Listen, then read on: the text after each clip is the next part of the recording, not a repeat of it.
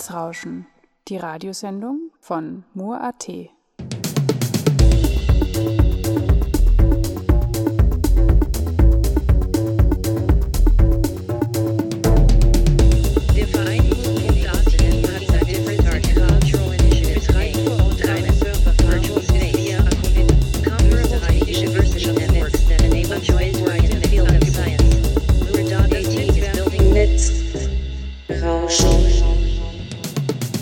und herzlich willkommen zu Netzrauschen, der Sendung von mur.at mit Themen rund um digitale Gesellschaft, Medienkunst und Netzpolitik. Nach längerer Pause kehren wir mit dieser dritten Ausgabe mit einem fixen Sendeplatz auf Radio Helsinki zurück und senden ab heute alle zwei Wochen dienstags von 10 bis 10.30 Uhr. Die genauen Sendetermine und weitere Informationen findet ihr wie gewohnt auf helsinki.at. Als Start in die Sendereihe greifen wir in unser Archiv und bringen ein im Dezember 2020 aufgezeichnetes Gespräch mit dem Mur.at-Team unter dem Titel Zurück und Vorausschauen. Mitten im Lockdown haben wir das Gespräch online geführt, wie ihr vielleicht am inzwischen vertrauten Rauschen und Knacksen unserer Stimmen ab und zu merken werdet. Mein Name ist Antonia Wieberger und ich darf euch durch diese Sendung führen. Wir steigen auch sogleich in das Gespräch ein, das wir zunächst mit einer Lockerungsübung und anschließender Vorstellungsrunde begonnen haben.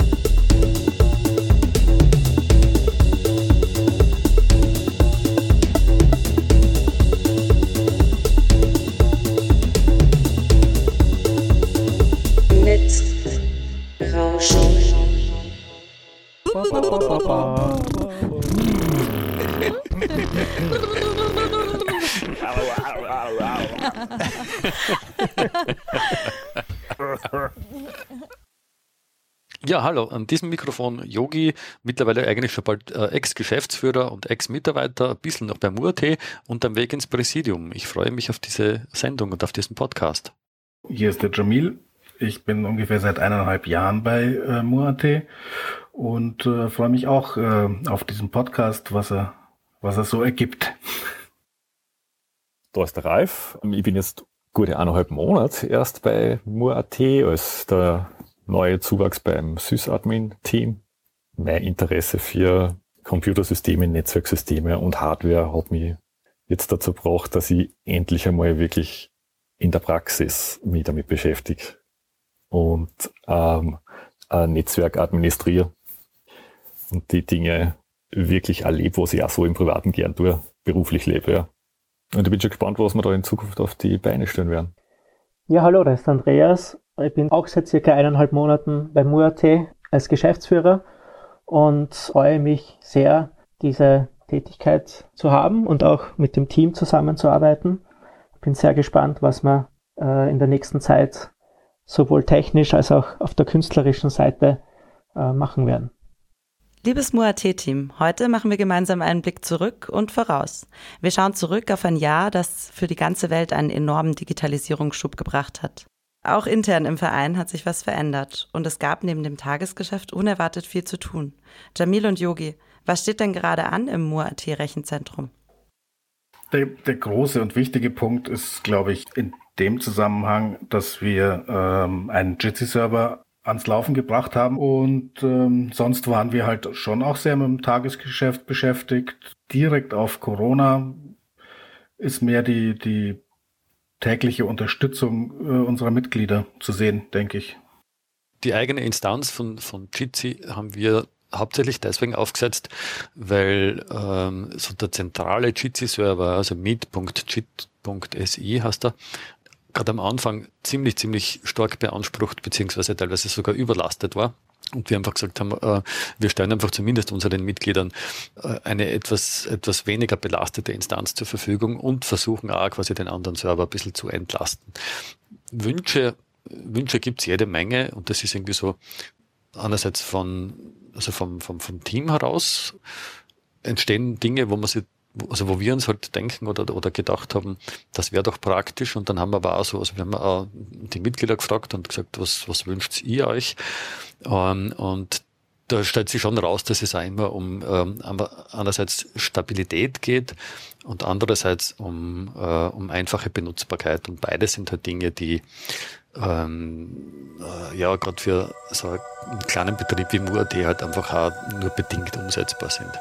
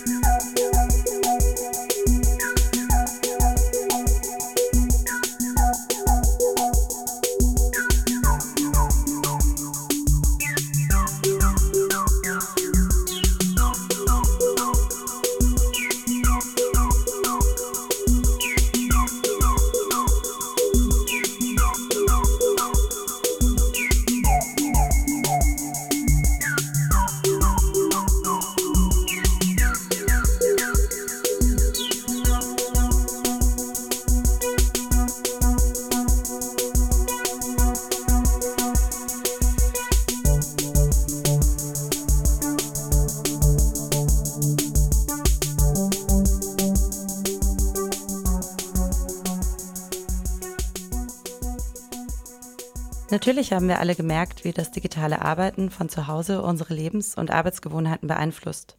Ihr als Teammitglieder von Mur.at habt ja quasi eine Innensicht auf das Ganze. Wie habt ihr denn diese Veränderungen erlebt?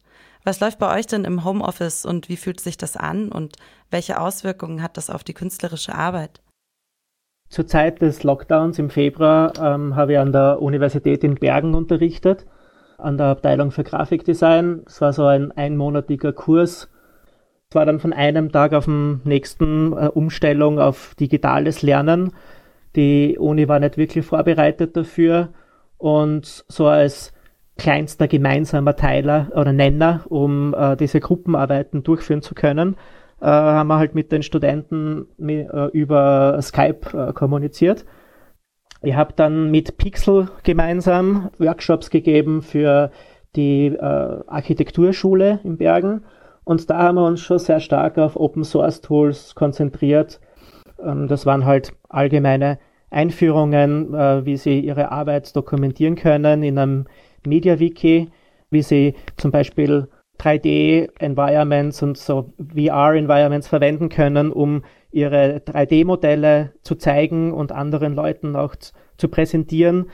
Dafür haben wir äh, Mozilla Hubs verwendet und dann natürlich äh, Jitsi und Big Blue Button, das alltägliche Tutoring stattfinden kann.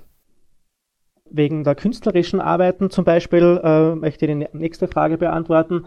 Wir haben zu der Zeit an Suspicious Behavior gearbeitet und haben eben überlegt, wie können wir verschiedene Formen wählen, äh, um das zu präsentieren und haben dann im Endeffekt uns entschieden, so ein interaktives Tutorial zu machen. Äh, dafür haben wir die Software Twine verwendet. Äh, ist ein Open Source Programm, mit dem man interaktive Geschichten und Narrationen gestalten kann und äh, online stellen kann sehr spannende Beweggründe, die sie da dann aufgetan haben durch die Pandemie, durch den Lockdown.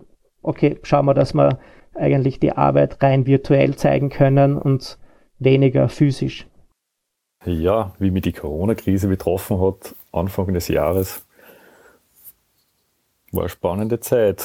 Ähm, am stärksten habe ich definitiv gemerkt bei meinen Tanzaktivitäten wo es nämlich auch mit Virtualisierungslösungen nicht sehr weit kommst. Und die Community aufrechthalten war bei uns ein Thema in dem Zusammenhang. Und sowas machen über die diversen Tools wie Skype oder Zoom oder ah, die ganzen Open Source ähm, Videoconferencing Tools. Es ist nur ein sehr, sehr magerer Ersatz für den persönlichen Kontakt und den physischen Kontakt. Vor allem, wenn es ums Tanzen geht.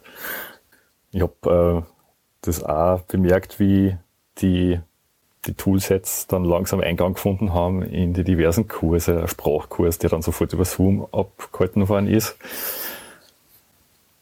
Auch recht interessant, sich da mal äh, zu, den, Umgang zu lernen damit eigentlich, mit dem Toolset, mit der Videokamera in den eigenen vier Wänden umzugehen, lernen, alles notwendig. Und alle haben es am Anfang irgendwie verkackt. Ich finde es ja sehr spannend, also die Bemerkungen zum Tanzen, weil ich glaube, was für uns alle einfach ein, äh, ein ganz wesentliches Ding ist in dieser, in dieser Zeit jetzt mit dieser Pandemie, ist eine ganz eine gravierende Veränderung von jeglicher Form von Körperlichkeit. Das fängt schon damit an, dass es eigentlich ja äh, gar nicht mehr gern gesehen wird, wenn ich jetzt irgendwie Leute umarm. Also die ganze Bussi-Bussi-Kultur, die jetzt gerade im Kunstumfeld ja sehr weit verbreitet ist, hat sich völlig aufgehört. Und selbst Leute, die mir jetzt sehr nahe sind, also es war gerade am Anfang irgendwann äh, eine ganz, eine ganz schwierige Situation immer, ähm, umarmt man es jetzt zumindest kurz zur Begrüßung oder nicht? Wie weit bleibt man auf Distanz? Und also in der virtuellen oder in der, in der Online-Welt heutzutage findest du noch überhaupt keine Körperlichkeit. Ja, ganz im Gegenteil, du verlierst eigentlich deinen Körper so, so ziemlich völlig. Und das verkommt oder, oder nein, verkommt ist ein bisschen hart gesagt, aber, aber es, es, es driftet alles so in, in reine Kopfwelten ab, die sehr flach sind, die einfach jetzt wirklich nur mehr am Monitor existieren. Und das Einzige, was, was irgendwie so äh, Perspektiven eröffnet, so, so prinzipiell in, in, eine, in eine andere Richtung sind so Extended Reality Geschichten. Also ich habe mir jetzt da äh, im Laufe des Sommers ein bisschen belehren lassen. Das ist halt irgendwie nach Virtual Reality ist Extended Reality das Neueste. Und da gibt's äh, auch in Graz zum Beispiel ganz viel Aktivität und Leid. Und das kann irgendwie eventuell eine spannende Geschichte werden, sage ich mal so auf Perspektive innerhalb der nächsten Jahrzehnte, weil das dauert sicher noch lang. Das war einfach äh, mein Add-on sozusagen zur, zur Körperlichkeit und zum Tanzen. Videoconferencing-Systeme, wo dein Gegenüber wirklich greifbar in 3D neben dir sitzt. Das würde das eventuell ein bisschen annähern, die, die körperliche Nähe, aber die Haptik fällt dann immer noch da bin ich gespannt, was für Entwicklungen wir da noch erleben werden. Ja.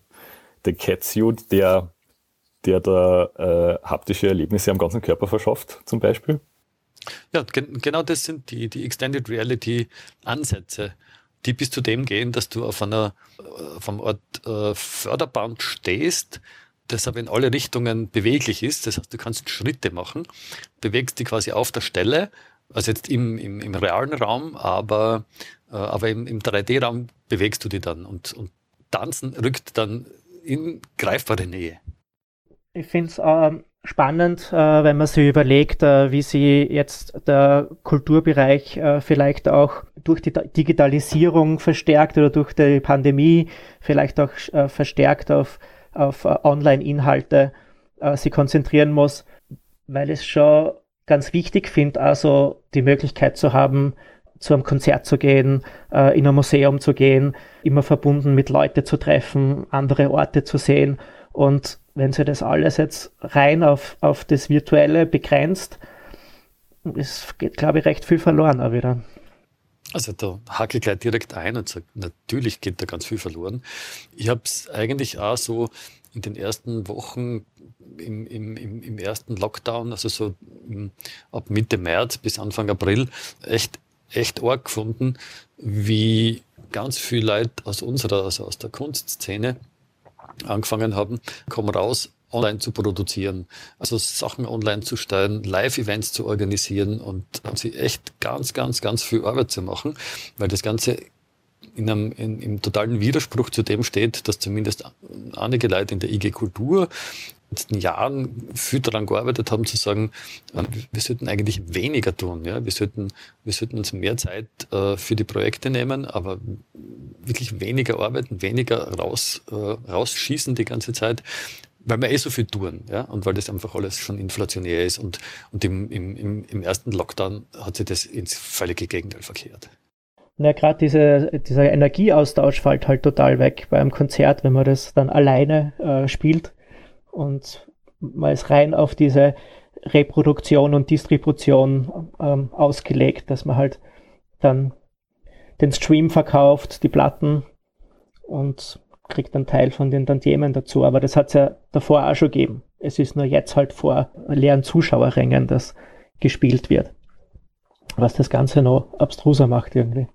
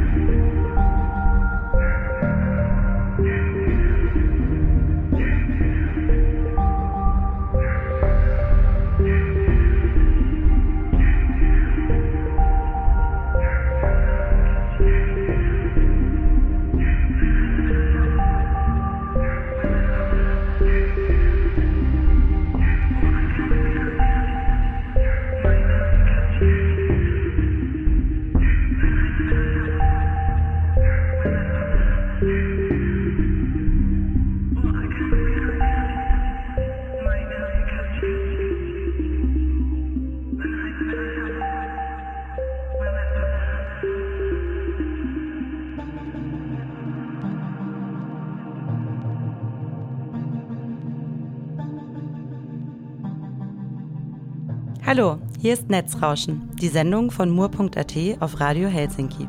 Mein Name ist Antonia Bieberger und ihr hört heute ein Gespräch mit dem Mur.at-Team, das wir im Dezember 2020 aufgezeichnet haben. In diesem Jahresrück-, Voraus- und Rundumblick stellten wir uns die Fragen, was war, was ist und was sich verändert hat im Punkto digitale Arbeit und digitales Leben in der Corona-Krise. Gerade berichteten uns Yogi, Ralf und Andreas von ihrem Alltag im Lockdown. So sehen wir, dass auch an Menschen, die professionell in der IT arbeiten, die Homeoffice-Situation nicht spurlos vorübergeht. Dennoch kommen die meisten von uns um das digitale Arbeiten nicht herum. Besonders digitale Kommunikationswerkzeuge sind heutzutage essentiell und gerade da wird angesichts von Attentaten und terroristischen Aktivitäten heftig diskutiert, inwieweit digitale Kommunikation überwacht und die Aktivität von den großen Plattformen wie WhatsApp, Facebook und Co reglementiert werden soll. Bietet freie Software uns da wirklich eine Alternative? Und welche Möglichkeiten haben wir denn eigentlich noch angesichts der allmächtigen Plattformriesen, unser digitales Leben selbstbestimmt zu gestalten?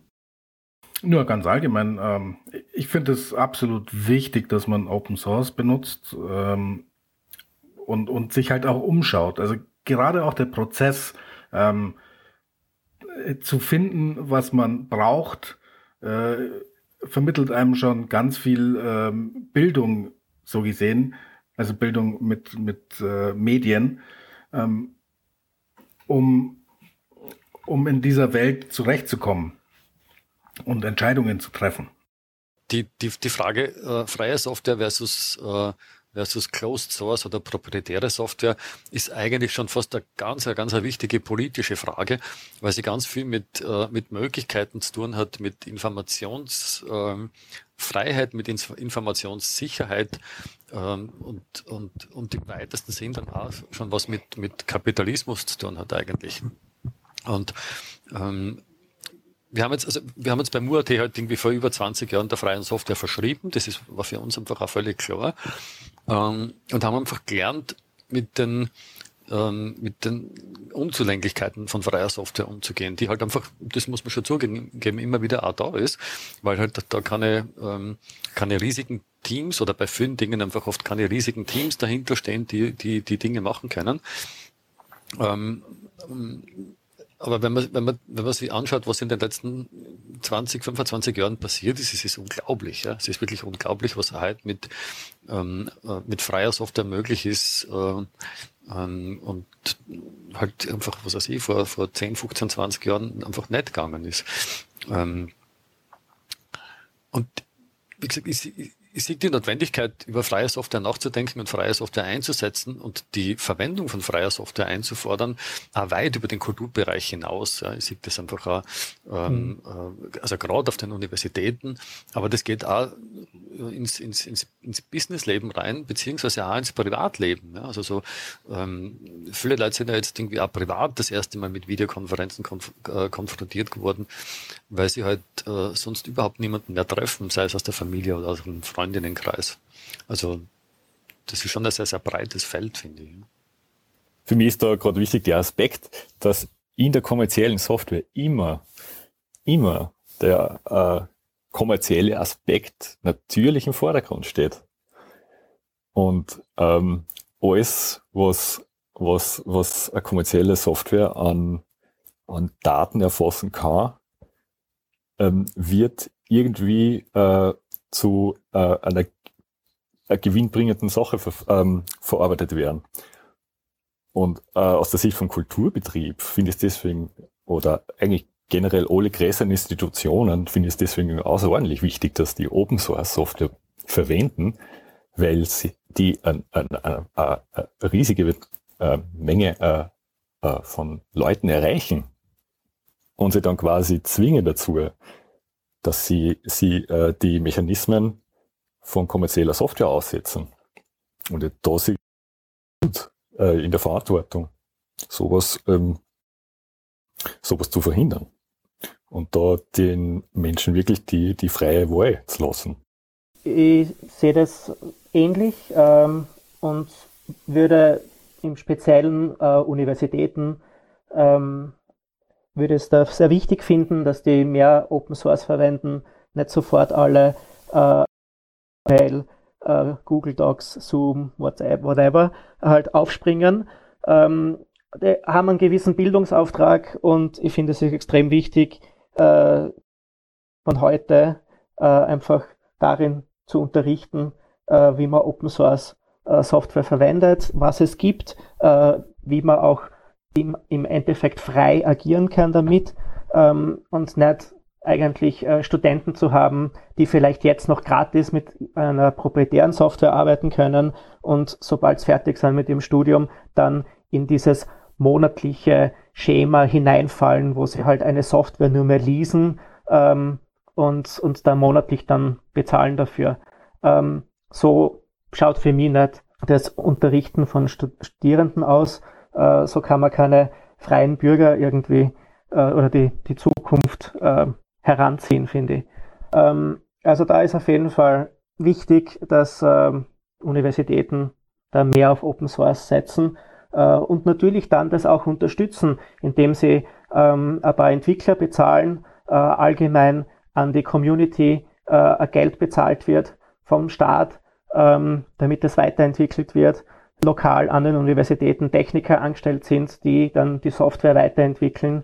Ähm, ich glaube, da, da geht sehr viel, würde da Hand in Hand gehen, was den Prozess äh, extrem stärken könnte.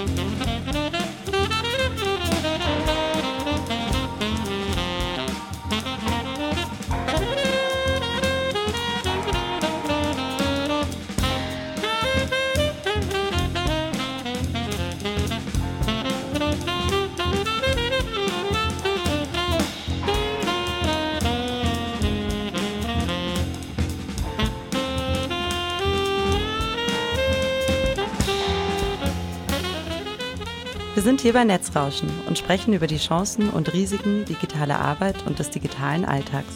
Auch wenn es momentan in den Nachrichten fast verdeckt wird, ist das Thema Datenschutz und Digital Privacy aktueller denn je. Gerade wird in der EU beispielsweise wieder an einem neuen Gesetz gearbeitet, das Polizei und Geheimdiensten weitreichenden Zugriff zur Überwachung digitaler Kommunikation ermöglichen soll. Wie beurteilt ihr das bei Moor.at als Experten? Ähm, also ich sehe es eher so als äh, immer wiederkehrendes Thema, ähm, das halt alle Jahre äh, aufkommt und wieder mal äh, besprochen wird. Äh, ich glaube, es hat jetzt eine stärkere Relevanz bekommen, dadurch, dass es ähm, EU-weites äh, Referendum dazu geben soll. Ähm, auch mit einer gewissen Verbindung zu dem Attentäter in Wien, wo man sagt, man muss Kriminelle und Terroristen äh, eben da nachspionieren können. Ähm, denken wir aber auch nicht, dass es so ist, dass äh, jetzt jemand über WhatsApp ähm, mit seiner kriminellen Organisationszelle äh, kommuniziert, dann hinausgeht und Leute umbringt. Also da gehört auch viel mehr dazu, äh, wo man eben aufgespürt werden kann. Man muss Waffen kaufen, man muss Munition kaufen, was auch immer. Also äh, da jetzt sich darauf zu setzen, dass man äh, in diese Messaging-Chats hineinlesen kann, äh, ja, ist, ist ein bisschen an den Haaren herbeigezogen, finde ich. Ähm, und ja, ich meine, äh, prinzipiell eben, wenn man jetzt diese Ende-zu-Ende-Verschlüsselung hernimmt, ähm, was eben zurzeit eben bei WhatsApp zum Beispiel funktioniert, äh, bei Signal auch, ähm, bei Telegram glaube ich nicht. Ähm, aber oft ist es ja auch so, dass äh, eben so, wenn man es jetzt oft, oft kommt ja das Beispiel Terroristen oder äh, Pädophile, äh, oder Rechtsextreme. Äh, das sind so die Gruppen, die man her hernimmt, um, um zu legitimieren, dass man eben äh, sehr viel an Privatsphäre aufgeben muss, äh, um eben diese Gruppen verfolgen zu können. Ähm, aber ich habe auch gelesen, dass, dass es sehr oft das Problem ist, dass Behörden eigentlich viel zu viele Daten äh, aggregieren äh, durch Beobachtungen, äh, was an Telefonaten abgehört wird oder was auch immer. Ähm, und dass man dann gar nicht richtig, äh, also dass die Auswertung eigentlich das Problem ist, dass sie Informationen haben, äh, die nicht richtig auswerten können oder auf der anderen Seite dann verschiedenste Institutionen äh, untereinander nicht richtig kommunizieren und die linke Hand weiß nicht, was die rechte Hand macht und insofern kommt es dann eben zu Verschleppungen oder so wie es eben bei dem Attentäter in Wiener war, dass eigentlich sehr viel bekannt war was einfach nicht nachverfolgt wurde oder viel zu spät erst reagiert wurde oder so. Na, was man zu dem zu den äh, Attentat in Wien sagen muss, ist, äh, dass das äh, definitiv, das hätte verhindert werden können, was ja eh selten genug zu sagen ist bei solchen Attentaten. Das hätte verhindert werden können, einfach aufgrund äh, der Erkenntnisse, die, die vorgelegen sind, der Informationen, die vorhanden waren. Und dazu hat offensichtlich die, die äh, momentane gesetzliche Lage und, oder gesetzliche Situation in Österreich vollkommen ausgereicht. Ähm, das Verrückte an der ganzen Situation in Europa ist jetzt irgendwie, dass man seit geraumer Zeit jetzt die Datenschutzgrundverordnung, die heißgeliebte DSGVO, ähm, endlich wirklich so quasi äh, im Einsatz haben. Und das droht, es drohen drakonische Strafen wenn, äh, wenn Firmen zum Beispiel dagegen verstoßen. Und jetzt kommt quasi genau dieselbe gesetzgebende oder, oder, oder politische Körperschaft, also die EU, ähm, die diese DSGVO über Jahre lang irgendwie entwickelt hat und vorangetrieben hat und dann in nationale Gesetze irgendwie überführen lassen hat und, ähm, und verlangt quasi auf anderer Ebene das völlige Aushebeln von Privatsphäre, von Privacy und das noch dazu auf einer Art, die, ähm, die, die sage jetzt mal so, also technisch völlig fragwürdig ist. Weil wenn ähm, jemand versucht, für, de, für, für den Sicherheitsapparat oder für Sicherheitsapparate wie Polizei oder Geheimdienste ähm, Schnittstellen in Software her, äh, äh, zur Verfügung zu stellen, die äh, die Kryptographie aushebeln können, dann sind diese Schnittstellen auf kurz oder lang einfach im weitesten Sinn öffentlich verfügbar. Das heißt einfach, dass Leute, die nie dort reinkommen hätten sollen, dort reinkommen werden. Das heißt, eigentlich kann man die gesamte, die gesamte Kryptographie ähm, mit, mit, solchen, mit solchen Ansehnen einfach sofort wieder, sofort wieder aufheben. Kann man sagen, also wir verzichten auf Kryptographie und das ist ja exakt das, was wir nicht wollen, sondern die, die, die letzten Jahre und, und Jahrzehnte waren eigentlich äh, ganz starke Bemühungen, äh, Kryptographie wirklich also äh, ähm, Endkundinnen, Enduserinnen zur Verfügung zu stellen und, und, und die Technik so weit zu bringen, dass die Dinge leicht zu benutzen sind, ja, so wie Signal zum Beispiel. Ja, einfach, dass man äh, Infrastruktur schafft, die sicher ist. Äh, das ist schon schwer genug. Äh, und da dann eben äh, äh ein Backdoor, ein Frontdoor einzubauen, dass ähm, wer auch immer da dann Zugriff drauf hat, ähm, macht das Ganze wieder unsicher. Also äh, ziemlicher Blödsinn eigentlich. Und ich glaube auch, dass zum Beispiel äh, Terrororganisationen dann halt auf einen anderen Dienst äh, äh, um, umsteigen und den dann halt verwenden. Also äh, und, und selbst wenn man die ganze Ende-zu-Ende-Verschlüsselung äh, als, als äh, illegal erklären würde und verbieten würde, ich glaube, dass Kriminelle die Letzten sind, die damit ein Problem haben, illegale Software dann zu verwenden. Ja, vor allem, wenn man dann sagt, okay, und dann benutzen Sie als nächsten Kanal vielleicht SSH oder was? Und dann wird SSH verboten. genau, super Idee. Ja, man muss auch sagen, es ist jetzt schon lange der Fall, dass Firmen Geld damit machen, dass sie Softwarepakete anbieten, die Staaten und Regierungen und behördliche Institutionen erlauben, direkt auf die Telefone Trojaner zu platzieren von äh, Menschen, die sie überwachen wollen und so die Ende-zu-Ende-Verschlüsselung umgehen. Und das ist wahrscheinlich auch das einzig wirklich Sinnvolle, wenn du ähm, in die Kommunikation von so Terrorzellen eindringen willst. Ja.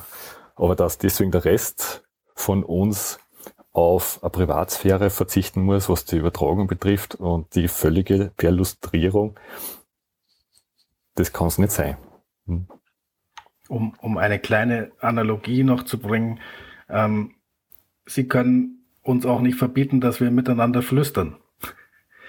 Das ist äh, dann irgendwie doch sehr ähnlich. Äh, es gehört ja eigentlich fast äh, zu, einem, zu einer Art äh, Menschenrecht, dass man sich privat unterhalten kann, wenn man will. Und das gehört sich eigentlich auch gesetzlich äh, verankert.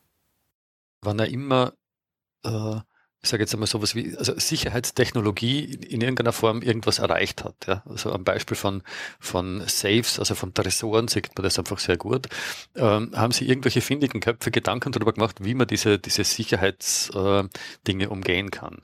Und, äh, und dasselbe gilt auch bei, ähm, bei, bei, sage jetzt mal, Spionageaktivitäten, Abhöraktionen oder sonst irgendwas ihr kennt es ja sicher alle aus irgendwelchen, aus irgendwelchen ähm, Spionage-Thrillern, dass dann äh, jemand wie geheim quasi ein Face-to-Face-Gespräch führen und die Leute haben irgendwie die Vermutung, sie werden abgehört. Also was macht man? Man versucht einfach ähm, so viel äh, Hintergrundgeräusch wie, wie, wie, wie, möglich herzustellen. Also Radio einschalten, Fernseher einschalten, einen Wasserhahn aufdrehen, der nämlich super schönes Rauschen produziert und dann direkt neben dem rauschenden Wasserhahn unterhaltet man sie flüsternd. Das heißt, ähm, wie man äh, wie man wie man sicher miteinander kommunizieren kann, wenn man ungefähr Ahnung hat, wo die Angriffsstellen sind oder so, ähm, lernt man. Ja? Und, und das wird auch nicht anders sein, äh, sollte Kryptographie wirklich verboten werden, beziehungsweise sollte, äh, äh, sollten Firmen wie Signal oder, oder auch da jetzt irgendwie Studio Link dazu gezwungen werden, ähm, Backdoors einzubauen, dann, dann werden sie einfach andere Kommunikationsformen entwickeln. Das ist aber, das gleitet dann alles ins, äh, äh in, in, in dunklere Bereiche ab. Es wird einfach schwerer zugänglich, ähm, aber ich kann damit nichts verhindern. Und das ist einfach ein, ähm, ähm, es ist einfach ein, Schritt 20 Jahre zurück und, und genau deswegen denke ich mal, muss man sich ja wirklich auf, auf breiter, ähm, äh, äh, auf einer, also breit aufgestellt dagegen wehren. Aber sag mal, Yogi, um einen häufig vorgebrachten Diskussionspunkt zu bringen, hat der Staat nicht eh schon Zugriffe auf unsere Daten? Aber genau der Umstand ist ja eh schon lang äh, gesetzlich geregelt. Also, also sämtliche Daten sind auf gerichtliches, äh, auf gerichtliches Ansinnen äh. Und ich glaube, das gilt in fast jedem Land auf der Welt. Also da brauchst du einfach nicht wirklich was ändern. Ähm, der, genau, der Eingriff jetzt, also so ist, ist schon, also das ist ein ganz ein drastisches äh, Vorhaben. Und ich glaube, dass es wirklich notwendig ist, sie dagegen aufzulehnen. Also so als, als, als breite, ähm, als breite Bewegung. Ja, das ist einfach eine Notwendigkeit. Und Yogi, wie könnte das sich dagegen auflehnen aussehen? Also mit Auflehnen äh, meine ich einfach, dass man, dass man äh, äh, zu bewährten Protesten greift, also dass man einfach wirklich äh, Demonstrationen organisiert, auf die Straßen geht, äh, Petitionen schreibt, Online-Petitionen schreibt, äh, äh, aktionistisch tätig wird und, und das Ganze einfach, also, also die, die, die ganze Bandbreite an, an, ähm, an, an Aktionsformen, die ähm, in, in, der, in der Opposition oder im Widerstand oder wie auch immer gegen solche Dinge zur Verfügung steht. Und das ist ja, das passiert ja eh immer wieder, ja und die auch nicht akzeptieren, dass Leute irgendwie sagen, ich habe ja nichts zu verbergen. Ja, das ist einfach ein, ein Bullshit-Argument. Ja, das ist wirklich ein Bullshit-Argument. Mir, mir hat sich die Frage gestellt, hm, wo, ähm, wo man wo man am besten ansetzen sollte. Also bei der DSGVO, da hat's, hat sich offenbar auf politischer Ebene äh, was realisieren lassen.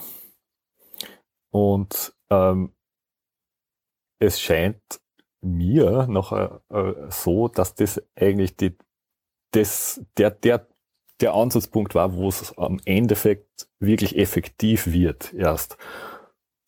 Wie sagt ihr das? Ist das, ähm, ist das, bringen quasi so Grassroots-Bewegungen da gleich viel ähm, der, der quasi die Revolution von unten oder bringt's bringt's mehr, wenn man ähm, sie in den politischen Diskurs schmeißt, nach Brüssel zieht und dort Lobbying betreibt. Ich glaube, das ist, ist äh, wie bei vielen Dingen, es gibt kein äh, einziges Allheil, äh, äh, allheilbringendes Mittel, sondern ähm, ich glaube, jede erfolgreiche Kampagne besteht einfach aus einer aus einem Zusammenspiel von verschiedenen Dingen. Ja? Also das ist einfach, es braucht Grassroots, es braucht äh, politisches Lobbying, es braucht äh, Kampagnen, es braucht äh, ah, was weiß ich, vielleicht, es braucht mehr Podcasts, eventuell, keine Ahnung, ähm, einen ganzen Haufen Dinge und es braucht halt einfach auch Zeit. Ähm, nur der, zum, im Unterschied zur DSGVO ist es so, so, dass man, dass man jetzt einfach gegen was arbeitet, äh, das verhindert werden soll. Ja? Also es geht darum, ähm, äh, niemand soll auf die Idee kommen, jetzt da wirklich ein Gesetz zu konstruieren, das dann eben zu Backdoors führt und zu schwacher Verschlüsselung oder zu gar keinem mehr. Und bei der DSGVO ist es halt darum gegangen, ähm, äh, also wirklich Datenschutzgrund, äh, äh, Grunddinge gesetzlich zu verankern. Ja? Und der Prozess hat Jahrzehnte gedauert, wenn man es genau betrachtet. Also wie, wie, äh, wie Leute angefangen haben, sich mit Datenschutz ernsthaft auseinanderzusetzen, ähm, bis, äh, bis, bis es zu sowas gekommen ist. Und äh, diesmal haben wir es mit einer, mit einer anderen Situation zu tun. Das ist irgendwie eher so wie, was ich nicht, die Kampagnen gegen die Vorratsdatenspeicherung. Also immer, wenn man, wenn man, wenn man versucht eben was zu verhindern, äh, hat man, hat man andere Voraussetzungen. Und ich glaube, das dauert dann nicht so lang. Ja. Man muss nur dranbleiben und schauen, dass sie nicht durch eine Hintertür wiederkommen. Vor allem das Wissen verbreiten, gell? Das ist, äh, das ist doch eine Angelegenheit, die in den Bereich, den Kernbereich für MOAT fällt auch, oder? Die Infrastruktur für sowas zu bieten. Wissen und Aufklärung gegen digitale Überwachung. Was hier als Fazit im Raum stehen bleibt, ist die Schlussfolgerung, dass es am Ende wir Menschen sind, die über Nutzen und Risiken der Digitalisierung entscheiden. Und dass es letztlich immer um die Frage geht, in welcher Gesellschaft wollen wir leben und welche Werte wollen wir verwirklichen. Das war ein Gespräch mit dem Team von Mur.at, das wir Ende letzten Jahres aufgezeichnet haben. Mit dabei waren Andreas der Neue, Yogi der ehemalige Geschäftsführer und Ralf und Jamil vom Network Operations Center. Wenn ihr euch für mehr Themen rund um Datenschutz und digitale Gesellschaft interessiert, dann empfehlen wir euch, einen Blick auf die Arbeit von Epicenter Works zu werfen. Das ist eine Organisation in Wien, die sich auf politischer Ebene mit Datenschutz und digitaler Zivilgesellschaft beschäftigt. Besonders zu erwähnen ist hier das Handbuch Überwachung. Epicenter Works schreibt dazu, das Handbuch Überwachung stellt den rechtlichen und gesellschaftlichen Rahmen polizeilicher Überwachung im sicherheitspolizeilichen und strafprozessrechtlichen Bereich sowie im Aufgabenbereich des Verfassungsschutzes in Österreich dar.